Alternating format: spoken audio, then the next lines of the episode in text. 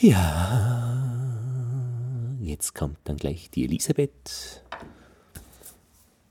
Ja, und ich bin schon da. Lothar Bodingbauer begrüßt euch zur zweiten Ausgabe von Horch XYZ, der Musikpodcast für die Furchtlosen. Zeitgenössische Musik und alles, was man wissen muss, um diese Art der Musik, um diese Musik gern zu haben. Ja,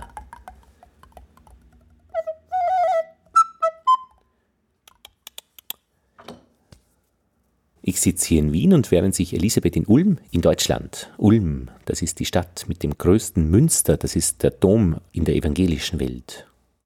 Guten Tag, Lothar. Ah, das hört sich sehr nach Elisabeth an. Und ich begrüße dich sehr herzlich aus Ulm und alle, die uns hier miterleben, miterleben möchten.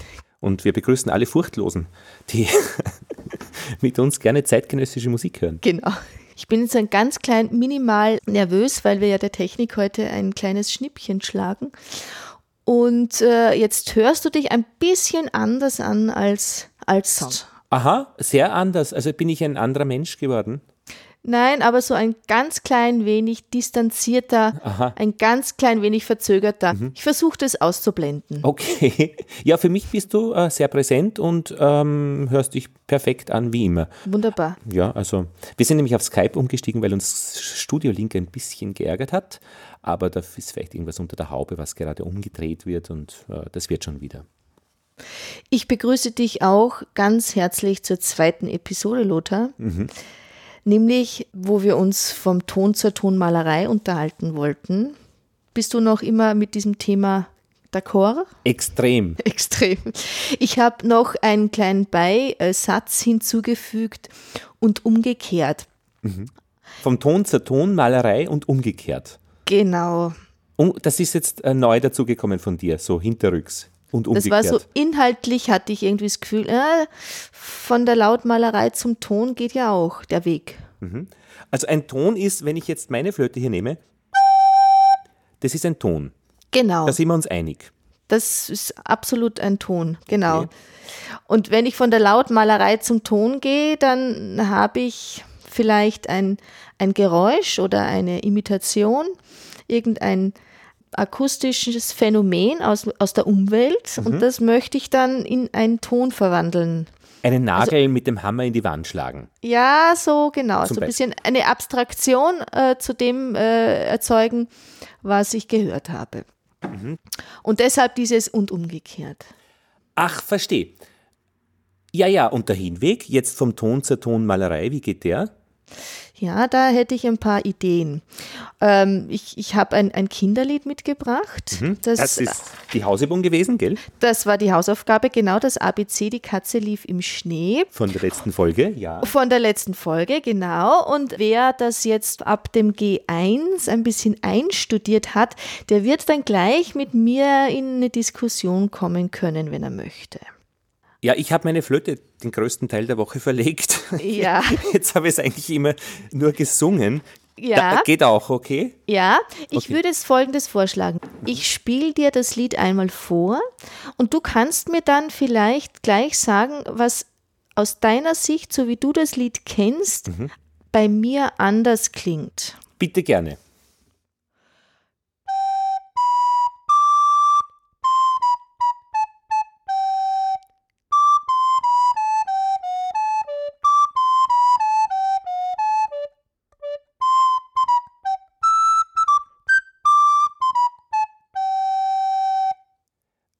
Du hast ein anderes Ende dran geklebt. Ja, ich habe dran geklebt dieses Oje, mine, oje, mine, oje, mine, oje.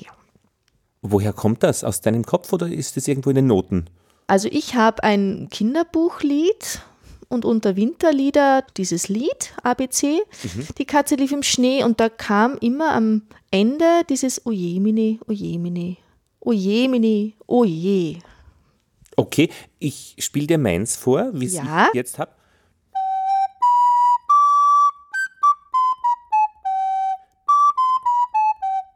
Und da muss jetzt wie zwei Löcher da. Da kommt ein Fiss.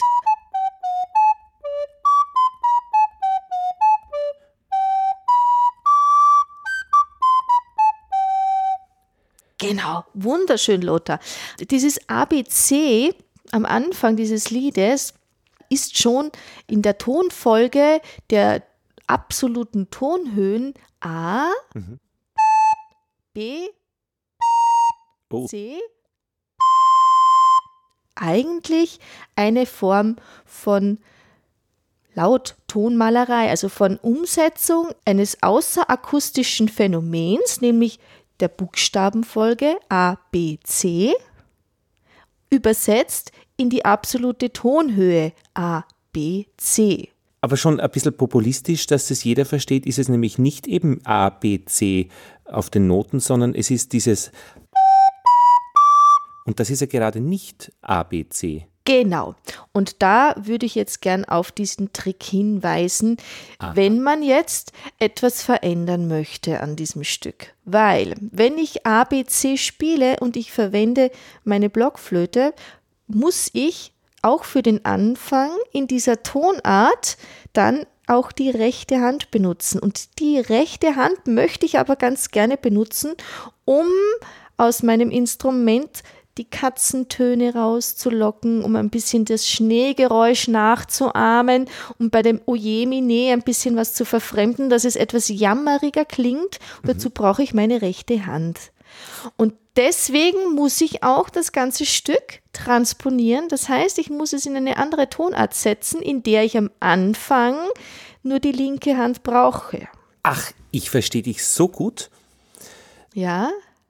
Also wenn du anfängst mit dem ABC, ja. dann fängst du nicht an in dieser Abstraktion, dass du übersetzt den Buchstaben A in den Ton A, Buchstabe B in Ton B, Buchstabe C in Ton C, sondern du veränderst so, dass du diesen Dreiklang G, H, D, dass du den verwendest für den Anfang. Es klingt ähnlich aufsteigend, es klingt ähnlich fröhlich, ähnlich schwungvoll, aber du brauchst nur die linke Hand. Also, wenn wir versuchen wollen, so ein bisschen was Neues, etwas Eigenes draus zu machen, dann müssen wir uns auch ein bisschen dem instrumentenspezifischen äh, Möglichkeiten annähern. Ach, verstehe. Wir müssen also vorher ein Agreement treffen, dass wir jetzt weggehen wollen von diesem bekannten Lied. Ein bisschen, ja, um freier zu werden in der Handhabe des Instrumentes. Okay, gerne. Eine Frage hätte ich noch. In unseren zwei Versionen hattest du ein anderes Ende, das hast du vorgespielt. Ja. Und ich hatte die Wiederholung dieses ABCs als Ende. Genau, genau. Also so eher genau. dieses, wenn ich das Lied höre, in meiner Version, ich erinnere mich wieder an den Anfang, da wurde genau das Gleiche praktisch gespielt und es ist irgendwie tröstlich und verständlich und, und ich glaube, das Lied ganz zu kennen. Bei dir, bei deinem Ende wird es schon ein bisschen aufregend. Genau. Und das habe ich jetzt, während ich mich vorbereitet habe auf unser Gespräch, selbst entschieden, das noch hinten anzufügen, mhm. weil ich das noch so als theatralischen Moment ganz schön fand. Und wo hast du das Ende noch einmal her? Das ist auch in einem Kinderliederbuch als Ende dieser ersten Strophe äh, notiert. Also das heißt, du hast einfach äh, eben, nur dass ich es verstehe, einfach eine andere Notenversion, wo eben dieses aufregendere Ende äh, vorkommt, verwendet. Genau. Okay, das ist also unsere gemeinsame Basis und das kennen wir, dieses Lied. Wir kennen auch dieses Ende. Magst du es noch einmal spielen, deine Version? Die war nämlich schön am Schluss. Ja, aber jetzt mache ich gleich ein bisschen was anderes. Okay, das heißt, das ist gut, dass du das sagst. Du verlässt also jetzt schon ein bisschen das Bekannte damit. Genau.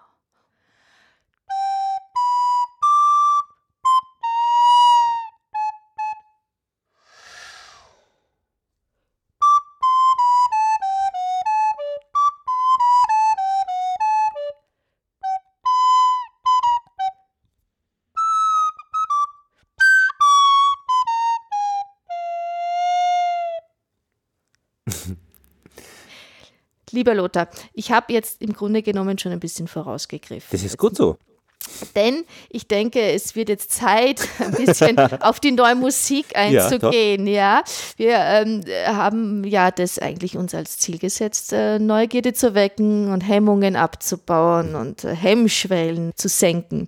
Es gibt ganz oft ganz viele Anleihen in der neuen Musik. Äh, jetzt habe ich mich fast versprochen, in der alten Musik nämlich auch, mhm.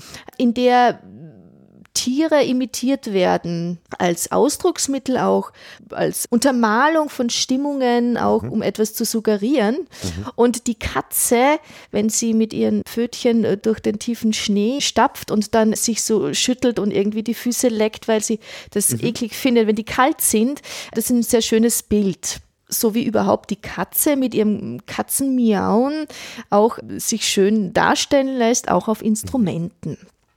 Und mhm. wie, wie, wie, wie, spricht aus deiner Sicht eine Katze? Also sehr viel mehr, wie es äh, das du jetzt in der zweiten Version gespielt hast. Das ist für mich sehr viel katzenhafter. Genau.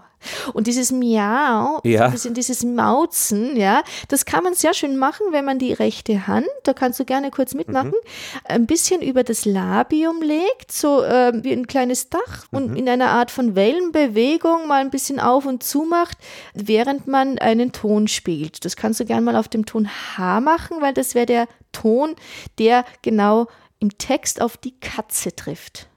Äh, warum trifft der Ton H im Text auf die Katze? Weil es in der Melodie bei C die Katze und das ist das H. Ah. Okay, das ist genau. die Katze. Mhm. Genau.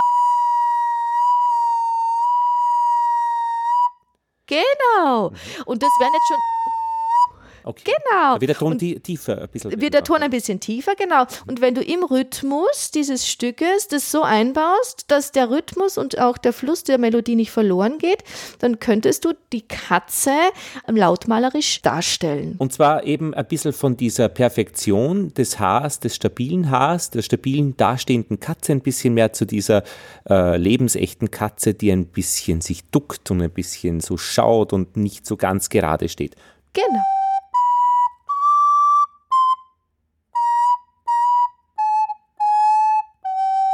Aha, das, mhm, na gut, verstehe.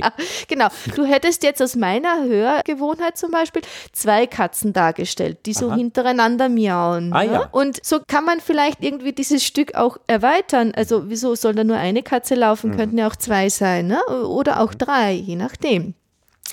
Ich habe ja nachgedacht bei der Hausübung, wo ich denn die Katze sehe und wie ich sie sehe. Ja. Und bei diesem A, B, C sehe ich sie irgendwie noch nicht. Also was, warum geht es nach oben? A, B, C und dann die Katze lief im Schnee. Da läuft sie schon von mir weg, ja. aber so richtig durch den Schnee läuft sie dann bei diesem zweiten Teil und als sie wieder rauskam, oder? Genau. Und ich habe mich gefragt, was stellt eigentlich dieses ABC am Anfang dar? Ich glaube, das ist einfach ein Trick, dass sich was reimt, ja, ah. C und Schnee, ah, okay. ja, und weil es auch in der Musik, also dieses aufsteigende Motiv, dieses A, B, ja. C, es gibt ganz viele Kinder oder auch Menschen, die wenig Erfahrung mit Musiktheorie haben, die glauben, dass in der Tonleiter, in den aufsteigenden Tönen, die Töne so benannt sind wie im Alphabet. Ja, Genau, also mein A, B, C, D, E, F, G und genau, so weiter. Mein kindliches Gemüt fühlt sich da sehr angesprochen. Genau, und das ist ja genau im Sinne eines Kinderliedes. Also ja. erstmal überhaupt gar nicht mit dem Fingerzeig, du weißt das noch nicht oder mhm. jenes mhm. noch nicht, sondern das ist ein, eine Einstiegshilfe. Mhm. Und man singt auch gleich so ein bisschen nach oben, weil das mhm. A, B, C, das verleitet einen auch mhm. schon die Melodie anzuheben. Mhm. Und weil es eben auch so ein bisschen ein Trick ist, den zum Beispiel auch Johann Sebastian Bach schon verwendet hat, der in Melodien seinen Namen mit eingebaut hat. Ne? Also B-A-C-H ist auch ein Motiv. B-A-C-H. Also so ein Autogramm sozusagen, ein musikalisches. Ja, aber ja. dieses Autogramm, da habe ich nämlich, als ich das in der Schule gelernt habe, schon nachgedacht, nur weil es äh, in Worten gut klingt, diese Buchstaben, nämlich im Wort Bach, heißt es noch nicht, dass das jetzt irgendwie wo dazu passt, wenn ich es als Tonfolge umsetze Und wie du sie jetzt gespielt hast, das war nicht so typisch Bach, wie er halt immer dahin, dahin schön harmoniert. es kommt halt dann auch aufs Umfeld ah, darauf ah, stimmt, an. Ja. ja. Ob man eine Fuge wie, draus macht. Und wie man das dann verarbeitet. Okay. Genau, genau.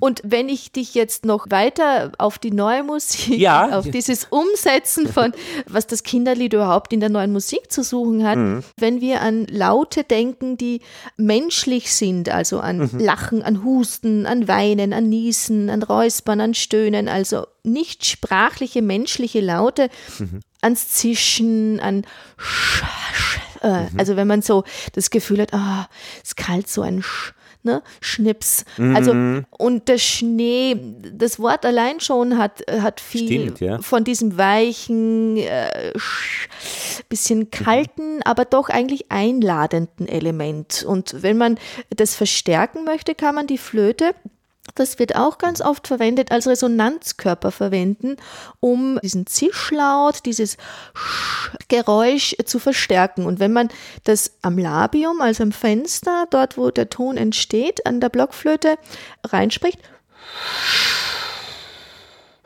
und dann noch vielleicht das ein bisschen leicht dreht, sodass das was hast du da gemacht? Wo hast du Also das Labium, das Fenster, ja. das ist da, wo der Ton rauskommt, ja. wo man ausbläst. Genau. Ja, genau. Und wenn du jetzt deine Lippen da drauf ansetzt und mal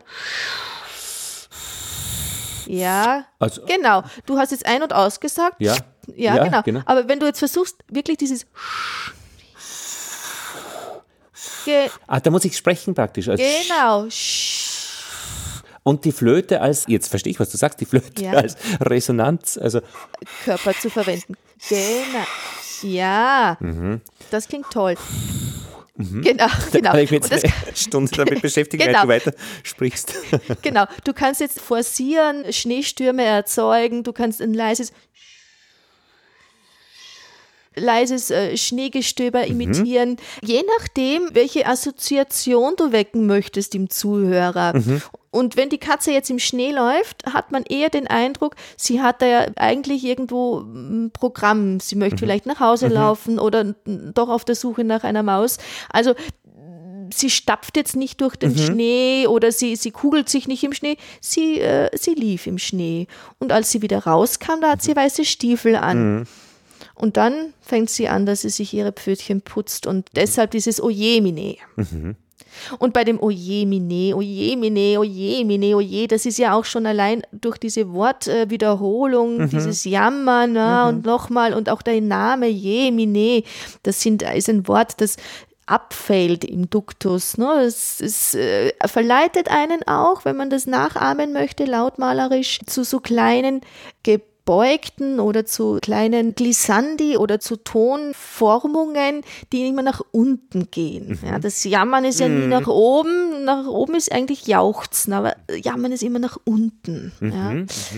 Und wenn man eben das Stück in G beginnt, dann hat man am Schluss bei diesem kleinen Nachsatz eben auch die Finger frei, um mit dem Labium die Töne so ein bisschen nach unten zu verfremden. Ich mache das nochmal. Mhm.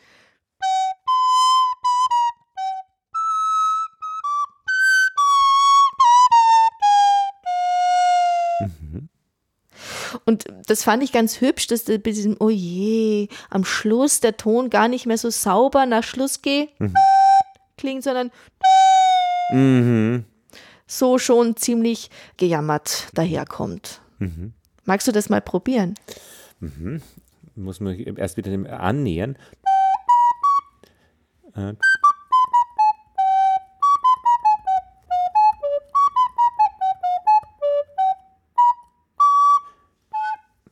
Moment mal, sorry. Ja. Äh, ich muss schon ja, links, die, äh, genau, da muss ich, Moment, Moment, da muss ich links, rechts die, das koordinieren. Ich muss mich links schon die Finger ordentlich drauflegen. Ja.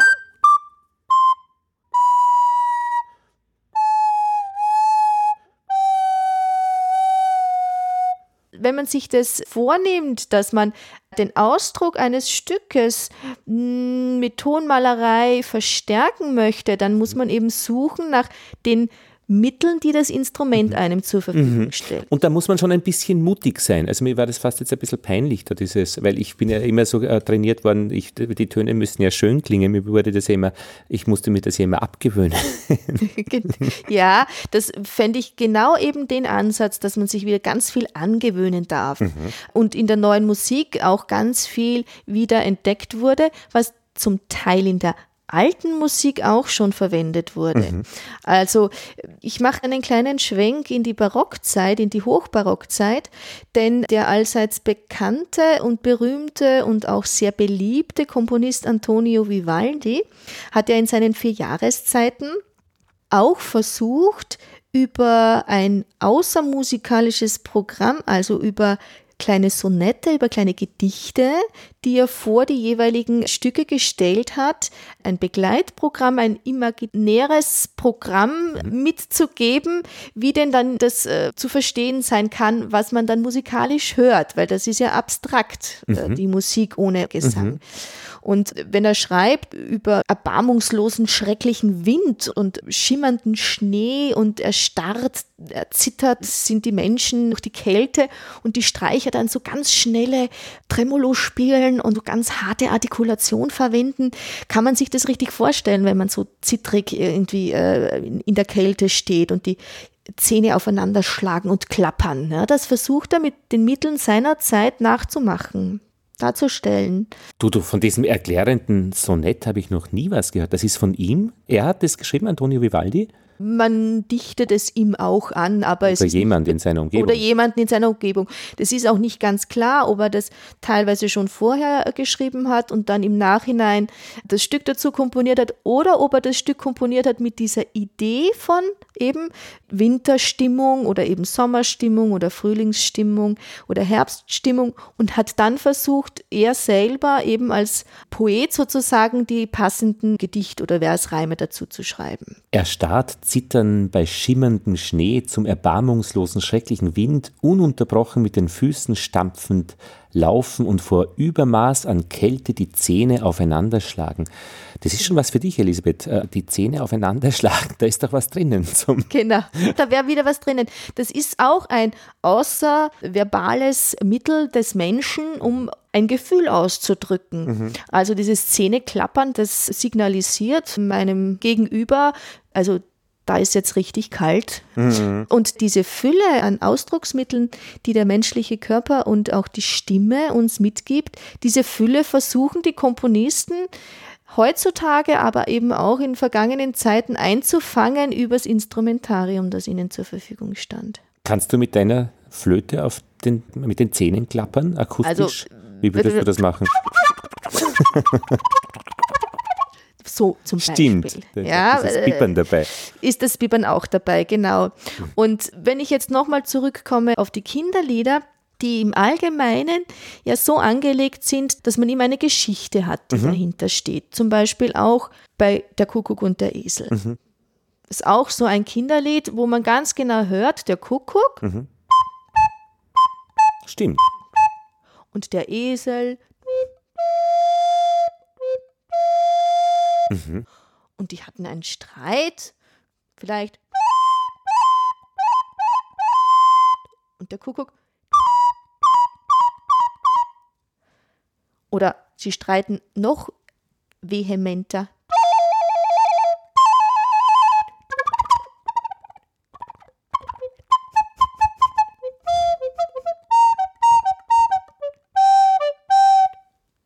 Also mit dieser Imitation der Tierlaute, die kombiniert, das macht ein Komponist, der Herr Franz Müller-Busch, in seinen acht einseitigen Stücken für zwei Sopranblockflöten, mhm.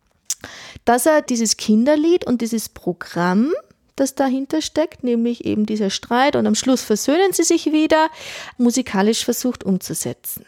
Und neu umzusetzen, weil es wurde ja äh, schon konventionell umgesetzt in dem bekannten Lied.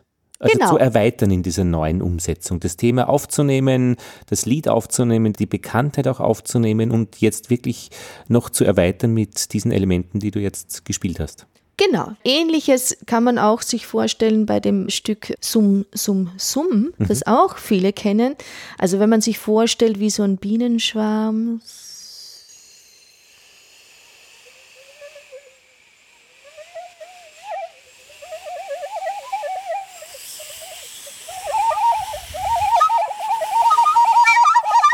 immer näher kommt und ein bisschen bedrohlich da über einen mhm. hinweg schwirrt, ja. Und einzelne Bienen, die irgendwie sich aus dem Schwamm vielleicht ein bisschen rauslösen.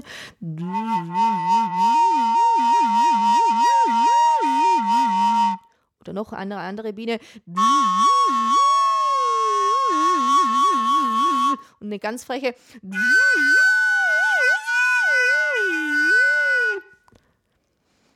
Kann man sich auch vorstellen, dass das in Summe, wenn man diese verschiedenen Elemente von diesem Summen und Einzeltönen zusammensetzt, dass man dann dieses Stück Summ, Summ, Summ, die Biene summt herum, nochmal von einer anderen Seite betrachten kann, nämlich von der Seite der neuen Musikgestaltung. Das finde ich auch schön, dass man da deine Stimme dabei hört, während du diesen Bienenschwarm gesummt ja, hast. Genau. Das ist auch so eine Möglichkeit, um die Ausdrucksmöglichkeiten eines Instrumentes zu erweitern, indem ich meine menschliche Ausdruckskraft nochmal mit hinzufüge. Das passiert ganz oft in der Technik der Blasinstrumente in der neuen Musik, dass man die Stimme mit einsetzt. Mhm. Da kann man ganz schön viele interessante Dinge rauskitzeln oder. Ja, aber auch wieder mit diesem Einverständnis oder mit diesem Willen es auch zu tun, dass man eben üblicherweise das genau verhindern möchte, dass eben eine Stimme hörbar wird beim Flötenspielen. Genau, aber was uns jetzt eigentlich mehr interessiert ist, äh, was wir alles machen können und nicht, was wir nicht äh, tun sollen. Ja, ja, das ist ein unterschiedlicher Ansatz. Ich habe gerade äh, äh, ein, paar, ein paar Arbeiten anschauen müssen und da muss man dann ein schriftliches Feedback geben und da kann man sich entscheiden, ob man dazu schreibt, was falsch ist oder man schreibt, was richtig ist. Genau, genau. Aber es sind also, unterschiedliche Denkkonzepte. Genau. Ich meine, was ich grundsätzlich auch immer schön finde, wenn sich äh, Komponisten oder auch, ich sage jetzt mal, vielleicht Klangkünstler oder Klangpoeten mit etwas beschäftigen, was mal vielleicht ganz einfach daherkommt, eben ein Kinderlied oder auch musikmachende Kinder und dann versuchen, in dieser Einfachheit durch Kombination, durch Überlagerung, mhm. durch Verfremdung auch etwas Neues zu gestalten. Also das Material ist oft sehr einfach, sehr reduziert, aber in der Verarbeitung, in der Raffinesse des zu behandeln, auch das Material, das akustische, entsteht was Neues und mhm. oft auch etwas sehr Opulentes dann ich möchte einen Klangkünstler auch mit hineinnehmen, den Gerald Fiebig. Der hat mich bei einem Workshop, den ich mit Schülern in einer Grundschulklasse, in einer Volksschulklasse gemacht habe, hat der meine Arbeiten mit den Kindern oder die klanglichen Produkte der Kinder aufgenommen und dann neu zusammengesetzt zu einem elektroakustischen Stück und hat das unter anderem auch einen Teil davon genannt Chor der Katzen.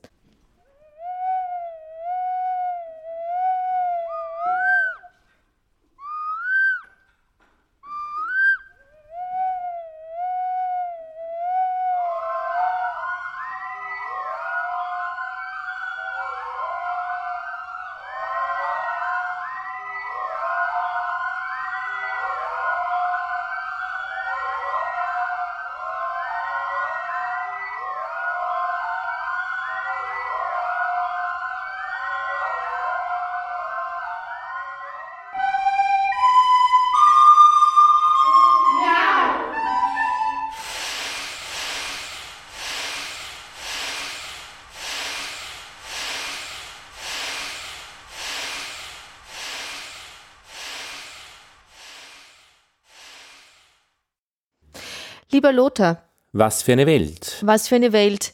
Die Welt der Kinderlieder. Gehen über Eis und mit behutsamen Schritt aus Furcht vorm Fallen bedächtig laufen. Das ist schon auch interessant von Antoni Vivaldi, dieses erklärende Sonett zum Winter. Gehen über Eis und mit behutsamen Schritt aus Furcht vorm Fallen bedächtig laufen. Hm. Was auch interessant ist, nämlich, dass er in der Partitur, also in dem Fahrplan für die Musiker, auch immer genau über Buchstaben angegeben hat, in welcher Zeile des Sonetts sie sich jetzt rein inhaltlich befinden.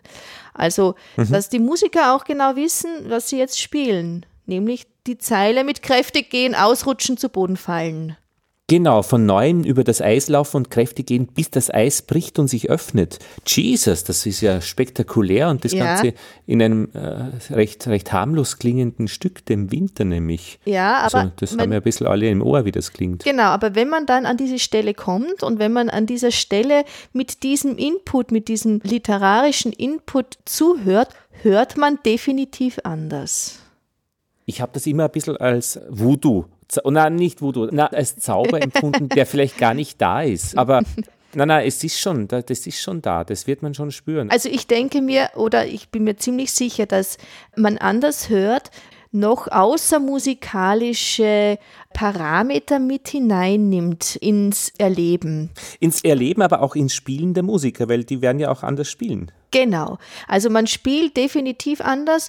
Man traut sich vielleicht auch mehr äh, zu ja. interpretieren, auch selber aktiv zu werden im Umsetzen dieser leblosen Töne, die einem als Notenblatt da vorgelegt werden.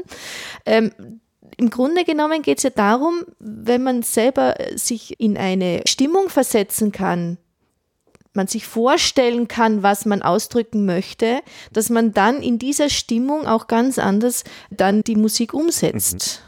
Ich möchte manchmal Zeitung lesen und ich möchte manchmal Klavier spielen. Und jetzt, äh, ich kombiniere es dann oft. Ich lese die Zeitung beim Klavierspielen. Das ist eigentlich immer recht nett, weil. Hochachtung, Hochachtung. Ja, also ich lese und spiele einfach und ich habe dann oft keine Ahnung mehr, was ich gespielt habe, aber ich finde, es passt äh, zu mir, zum Lesen gut dazu. Ja.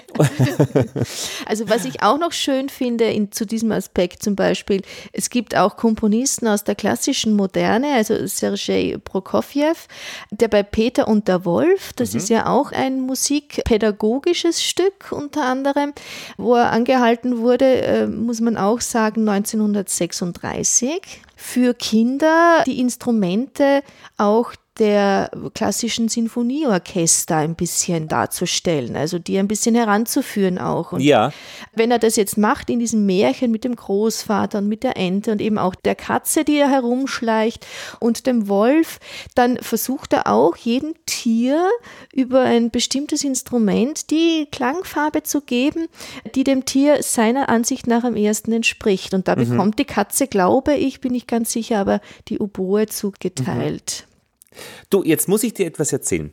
Vor zwei Wochen bin ich mit dem Auto von Linz äh, gefahren Richtung Mühlviertel, um in einer Cembalo-Werkstätte ähm, fürs Radio aufzunehmen. Ja. Und das war um ein bisschen nach 11 Uhr. Und ich muss jetzt genau im Radioprogramm nachschauen. Vor zwei Wochen, das war nämlich der 27. November. Ab 11 Uhr war da im Radio Österreich 1 Matinee live. Und ja, dann fahre ich so dahin durch das Müllviertel und da war ein modernes Stück, zeitgenössische Musik und ich habe mich erinnert, dass man sich das anhören kann. Ja. Und habe es gelassen und habe an unser Gespräch und unsere Nullnummer und unsere erste Folge gedacht und habe mir gedacht, na was kommt da? Und das war ganz interessant beim Autofahren. Es hat ganz gut dazu gepasst zum Autofahren. Ja. Es hat nichts gestört. Das Schalten hat sich irgendwie eingefügt in dieses Stück, weil einige Tage vorher war ich unterwegs mit Johann Sebastian Bach, einer Fuge in der S-Bahn-Station und da ist dann die S-Bahn gekommen und hat überhaupt nichts gepasst. Es hat alles gestört und es, ich war wirklich äh, ein bisschen zermürbt äh, wegen dieser anderen Geräusche. Und beim Autofahren war das bei diesem zeitgenössischen Musikstück, wo ich die Ansage nicht gehört habe, hat das sehr gut dazu gepasst gepasst. Nur, es ist dann immer wilder geworden und es hat immer mehr zum Autofahren gepasst und irgendwie war das dann plötzlich, also meine Gedanken an Unfall und abgetrennte ah. Gliedmaßen und auf einmal so ein Glissando-Regen, also ich habe äh, so Funken gesehen, wirklich flächig über den Himmel und da habe ich mir gedacht, um Gottes Willen, was ist das für ein Stück? Ja. Nur der springende Punkt in der Absage hat sich das dann aufgeklärt. Das war ein Stück des australischen Komponisten Brad Deans, der das tragische Schicksal des russischen Kosmonauten Kamarov dargestellt hat, der nämlich in der Erdatmosphäre verglüht ist beim Wiedereintritt von seiner Soyuz-Kapsel. Das heißt, diese abgetrennten Gliedmaßen, die ich da gesehen habe, haben absolut gestimmt, den hat es einfach in der Luft zerrissen.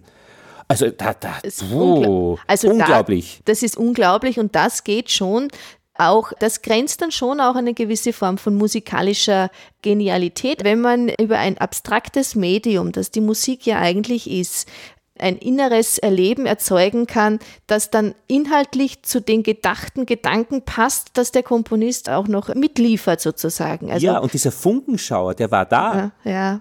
Also es freut mich, wenn du diese Alltagserlebnisse auch hier mit einbringen kannst und die Alltagstauglichkeit auch der neuen Musik damit ja auch beweist. Und Bach war es ja nicht alltagstauglich, weil der eben nicht zu den Bremsen der S-Bahn passt. Nein, das war eine komplett andere Zeit. Aber wenn man vielleicht jetzt irgendwie in einer Kutsche sitzen würde und irgendwie genau. dieses Hufetrappeln von mhm. einem Sechsspänner, kommt man vielleicht irgendwie dem fugatischen Bachschen äh, Kompositionsstil, mhm. den er auch betrieben hat, mhm. vielleicht irgendwie auch sehr nahe. Das glaube ich auch, ja. Ich habe noch ein neues und noch ein zusätzliches Thema vom Ton zur Lautmalerei und umgekehrt. Mhm. Und zwar ist mir in meinen Recherchen ein österreichischer Komponist, Autor und bildender Künstler in die, in die Finger geraten, Gerhard Rühm, der 1930 geboren ist, der so an der Grenze, nicht nur, aber auch an der Grenze zwischen Musik und Literatur sich gerne bewegt hat oder auch bewegt.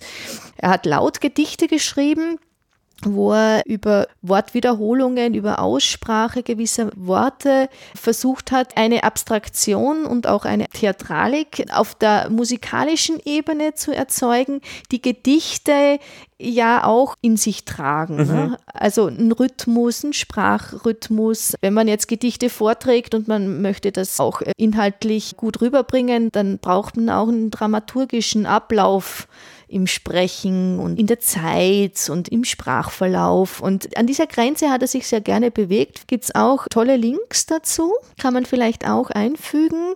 Ein Stück heißt Gebet, das finde ich auch ganz nett. Das klingt ein bisschen so wie die Muezzins, wenn sie so rezitieren, aber eine komplett fiktive Lautabfolge. Und ein Gedicht heißt Berührung, aber nicht mit Ü, sondern mit U, Berührung. Wie er das ausspricht, auch sehr körperlich. Und es gab jetzt auch bei Wien Modern 2016 am 15. November ein Konzert für über seine Werke und auch eine Edition auf ORF. Die Zeitton-Edition hat ihm auch eine CD gewidmet. Finde ich in dem Zusammenhang einen sehr interessanten Künstler. Mhm. Also der auch den Ursprung von der Sprache und der Musik so als Ausgang genommen hat, auch ganz oft für seine Kompositionen. Den Link werden wir bereitstellen, dann kann man es nämlich auch hören. Genau.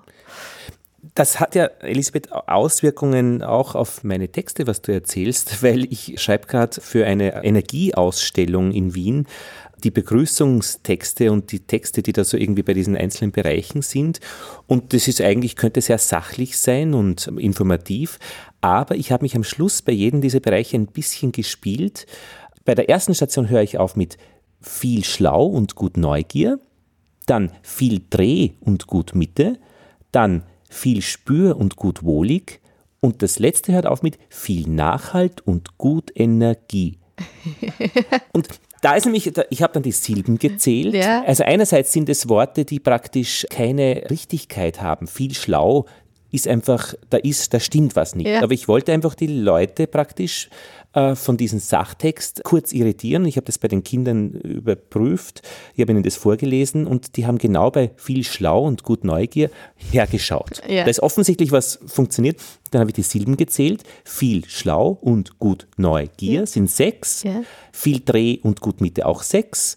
Viel Spür und gut Wohlig auch sechs. Das heißt, die haben alle gleichartig funktioniert und der Abschluss hat aber dann mehr. Viel Nachhalt und gut Energie. Das sind dann acht.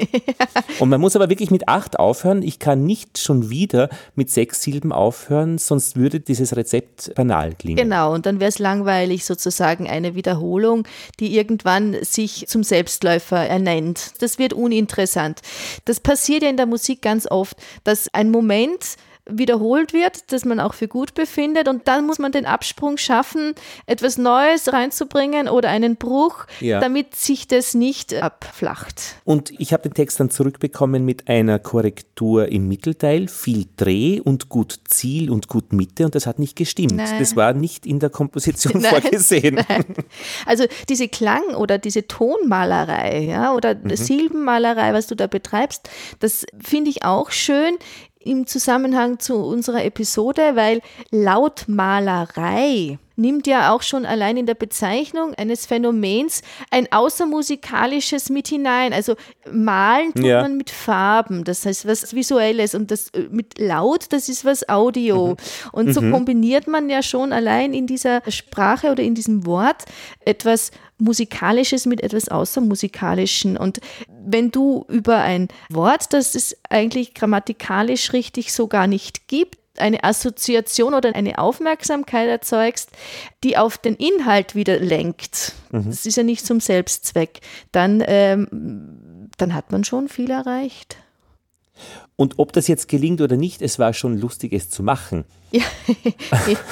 Und ich meine, aber ich finde, eins der, der, der, schlimmsten Sachen äh, ist diese Trennung der geschriebenen und gesprochenen Sprache, die da irgendwann einmal passiert. Also die ja. Äh, Kinder oder wir lernen in der Schule fürs Schreiben zu schreiben, aber nicht fürs Sprechen zu schreiben. Oder wenn man so Vorträge hört, wenn jemand spricht, dann sprechen oft äh, die da vortragen so geschriebene Sprache laut aus und da stimmt irgendwas nicht zusammen. Das heißt praktisch, in, wenn du sagst, diese Lautmalerei, wo was Akustisches mit dem Pinsel zusammenkommt, das wird ja dann ja nicht unbedingt aufgeschrieben. Es funktioniert nur, wenn es laut gesprochen wird weil es eben akustisch dieser Anteil ist. Und das heißt, diese Texte, die ich da geschrieben habe für die Energie, waren eben dann wirklich nur möglich, wenn man sie laut schreibt. Mhm. Also während dem Reden oder praktisch beim Kontrollieren einfach laut aussprechen. Und ich habe sie dann auch abgeliefert mit einem Audio-File okay. und habe eine Rückmeldung bekommen, dass sie hart diskutiert haben über diese Abschlusssätze, gut spür und gut, ja. ja aber dass sie das Audiofile überzeugt hat. Ja. Das macht, das gibt ein schlüssiges Bild ja. eigentlich. Ja. Also ich denke mir, du näherst dich langsam mit, mit Episode zu Episode zum Lautkünstler. Wir sind jetzt bei der zweiten Episode, Elisabeth. Wie geht's denn weiter? Dritte wird sein, äh, leise Töne für große Ohren. Was ist denn das? Ja, ich würde sagen, unsere Katze, die Horch XYZ so schön darstellt, die hört gerade etwas. Es gibt einen Komponisten, der mir sehr viel bedeutet, der äh, ganz viel Leises geschrieben hat, Salvatore Charino. Es wird sicher Thema sein, wo hört es auf? Also wo wird es zu anstrengend, wenn etwas zu leise ist? Und man könnte als Hausaufgabe versuchen, das für sich selbst ein bisschen rauszufinden. Wo, wo wird es anstrengend? Wenn mhm. beim Fernseher irgendwie der Ton so leise ist, dass man fast nichts mehr hört, ah, dann verliert auch äh, der Inhalt an Spannung. Also so ein bisschen nach unten, die Grenzen nach unten auszuloten. Meistens sagt man ja im, ach, das ist mir viel zu laut. Aber genau das Gegenteil. Wo ist es zu leise? Und wenn man mit dieser Aufgabe so ein bisschen durchs Leben geht, dann wird man schon was entdecken. Ja, Elisabeth, wir haben jetzt die vom Ton zur Tonmalerei und von der Tonmalerei zurück. Wie war das jetzt noch einmal für dich genau? Das habe ich, glaube ich, nicht ganz verstanden. Wenn man von einer Klangnachahmung oder von einer Lautnachahmung zu einem Ton kommt. Meinst du ja, das? genau. Also diese beiden Richtungen, die, die du am Anfang vorgestellt hast. Äh, zuerst wollten wir sprechen vom Ton zur Tonmalerei oder Klangmalerei. Und du hast dann gesagt, äh, eigentlich ist es für dich auch der Weg zurück. Genau. Und ich bin mir jetzt nicht sicher, ob ich das jetzt wiederholen könnte, was was ist ob wir überhaupt den Weg zurück schon zum Thema gemacht haben. Richtig? Oder vielleicht den Weg hin nicht zum Thema gemacht haben. Ja, ich meine, ein Ton ist ja auch etwas sehr Sauberes, etwas in sich ja. Stimmiges, etwas sehr abgegrenztes auch, äh, fast mhm. ein bisschen isoliertes äh, Phänomen, ein, ja. ein Ton. Ja. Mit einem Setzkasten der Töne. Und ein Laut, ein Laut, wenn man jetzt ein Hundebellen nimmt oder ein äh, oder irgendwie ja. ein Rülpsen oder ein Niesen oder ha, ein Lacher, mhm. der ist in sich nicht so schön abgegrenzt wie ein Ton. Ja. Da gibt es die Ränder bei einem Laut sind verwaschener, ja. sind fließender. Auch zum Umgebungslärm sind fließender mhm. in der Wahrnehmung. Und wenn ich ein Alltagsgeräusch oder irgendetwas imitieren möchte, ein außermusikalisches Phänomen, wie zum Beispiel eben das Knirschen des Schnees. Mhm. Ja, man hört, wie klingt es Ja. Ja, das Knirschen des Schnees, wie mache ich das jetzt auf einem Instrument nach? Und dann mhm. komme ich auf Techniken, vielleicht, ich habe jetzt nur die Sopranblockflöte in der Hand, aber vielleicht oder so in die Richtung gehen zumindest, ja. Mhm. Auf einem Streichinstrument kann man das ganz schön machen, wenn man den Bogen ganz mit viel Druck auf der Seite und mit wenig Bogenstrich, also viel Druck und wenig Strecke streicht, dann kommt so ein kratziger, so ein gedrückter Klang raus. Mhm das kann man sich schon gut vorstellen, dass das irgendwie mhm. mit Knirschen zu tun hat. Mhm.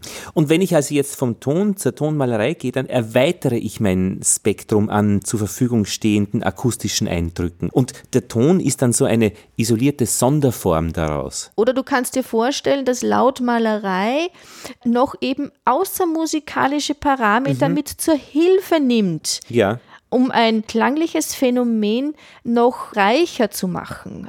Okay, das heißt, ich verstehe jetzt den Weg hin, also vom Ton zur Tonmalerei, zur Klangmalerei, zur Lautmalerei. Und der Weg zurück, ist das dann das, das vielleicht Komponisten versucht haben, in diesen vielen Umwelteindrücken, die akustisch auf unser Ohr prasseln, da haben ja viele Leute gejammert, auch schon im 17. Jahrhundert, die Stadt ist so laut, praktisch zu reduzieren, um die unter Anführungszeichen schönen Klänge zu finden, die schönen Töne oder die isolierten? Ist das der Weg zurück, genau. den auch du gemeint hast? Genau. Also wenn ich aus einer Geräuschkulisse oder aus einer Umgebungseindrücken, äh, die ja auch alle akustisch wahrnehmbar sind, wenn ich da was exapziere, was rausfiltere, um dem Ganzen eine abstrakte und auch eine reinere, ähm, mhm. übertragbare Ausdrucksform zu machen, sodass das mhm. jeder nachvollziehen kann, der das Stück hört, das braucht eine gewisse Form von Isoliertheit, so wie Vivaldi eben das auch versucht hat, in seinem Ausdrucksspektrum mit einem Streichorchester diese ähm, Stimmungen, mhm. zum Beispiel des Winters, so auszudrücken, dass es ein paar hundert Jahre später für uns mhm. immer noch nachvollziehbar ist. Mhm. Und dass vielleicht das Ungewohnte an zeitgenössischer Musik einfach ist, jetzt für mich, dass das nicht jetzt zwischen 0 und 1 passiert. Praktisch 0 ist jetzt alles ist Geräusch und 1 ist jetzt der isolierte Ton von Vivaldi, sondern dass die zeitgenössische Musik den ganzen Weg dazwischen in all seinen Mischungen und Stärken der Isoliertheit oder Stärken des Geräusches einfach viel mehr bespielt. Ja, und auch viel mehr den Weg darstellt. Ja. Vielmehr auch den Prozess in den Vordergrund stellt. Ah, ja. Und nicht so sehr das klangliche Ergebnis. Mhm. Also wie etwas entsteht. Und wenn zum Beispiel jetzt in der S-Bahn-Station die Lokomotive dann wieder wegfährt, das ist so eine, die macht eben äh, so eine Tonleiter. Genau. Da, da, da, da, da. Da ist irgendwas dann nicht ganz rund, weil sie, sie keine harmonische Tonleiter ist. Sie hört, sie hört nach dem siebten Tonschritt auf. Das ist eigentlich ja. eine Sept, die sie ausschreitet. Darum ist diese Lokomotive sehr beliebt, weil sie eben offensichtlich aus diesen Geräuschen wieder ein bisschen eben zu diesem Eins hingeht, was eigentlich Vivaldi und Komponisten machen, Töne zu finden in dieser maschinellen Welt. Und was ich noch auch an diesem Thema schön finde, dass man diese Verbindung von dem Innen und dem Außen, also die Verbindung von dem Außen Gehörten und dem Innen Erlebten, mhm. man kann es provozieren, aber es bleibt auch vieles im subjektiven Erleben was dann in dem jeweiligen Hörer auch wirklich mhm. passiert. Und das braucht dann auch Einverständnis, weil das ist ja ein Eingriff, ein invasives Geschehen. Und äh, beim Arzt äh, muss man ja auch einwilligen, wenn jemand meine äußere Körperhülle durchdringt. Genau. Und da würde ich jetzt mal meinen, dass der Ton oder äh, die reinen, äh, schönen, klanglich abgegrenzten akustischen Momente, dass einen die weniger provozieren. Ja? Wir haben so diese Standardbewilligung, ja. das äh, Einreisevisum. Genau. Und wenn man da zum Beispiel noch ein theatralisches Moment, ein dramaturgisches Moment mit hinzunimmt, dann werden auch diese reinen Töne auch wieder nochmal subversiver. Und je weiter und je mehr man die anreichert oder eben auch demontiert oder auch zertrümmert, diese äh, reinen akustischen Phänomene, umso mehr gerät dieser Zuhörer oder der das erleben darf, vielleicht auch in Interaktion. Mhm. Und man ist ja auch verwundbar. Ich meine, wenn ich geöffnet bin, dann brauche ich schon Vertrauen in den Komponisten oder in den oder in die Solisten, dass sie mir dabei nicht wehtun. Also äh, wirklich nämlich. Genau. Aber ähm, ich würde jetzt mal behaupten, dass äh, wenn, wenn wir von Lautmalerei sprechen, das ist schon ein sehr versöhnliches Wort.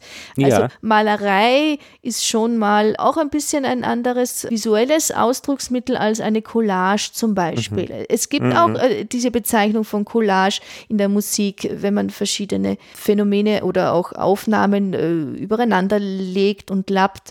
Und laut ist auch noch ein versöhnliches Wort. Also es ist zwar laut, aber es tut nicht weh, dieses Wort. Mhm. Also ich bin dem sehr vertrauensselig entgegen. Mhm.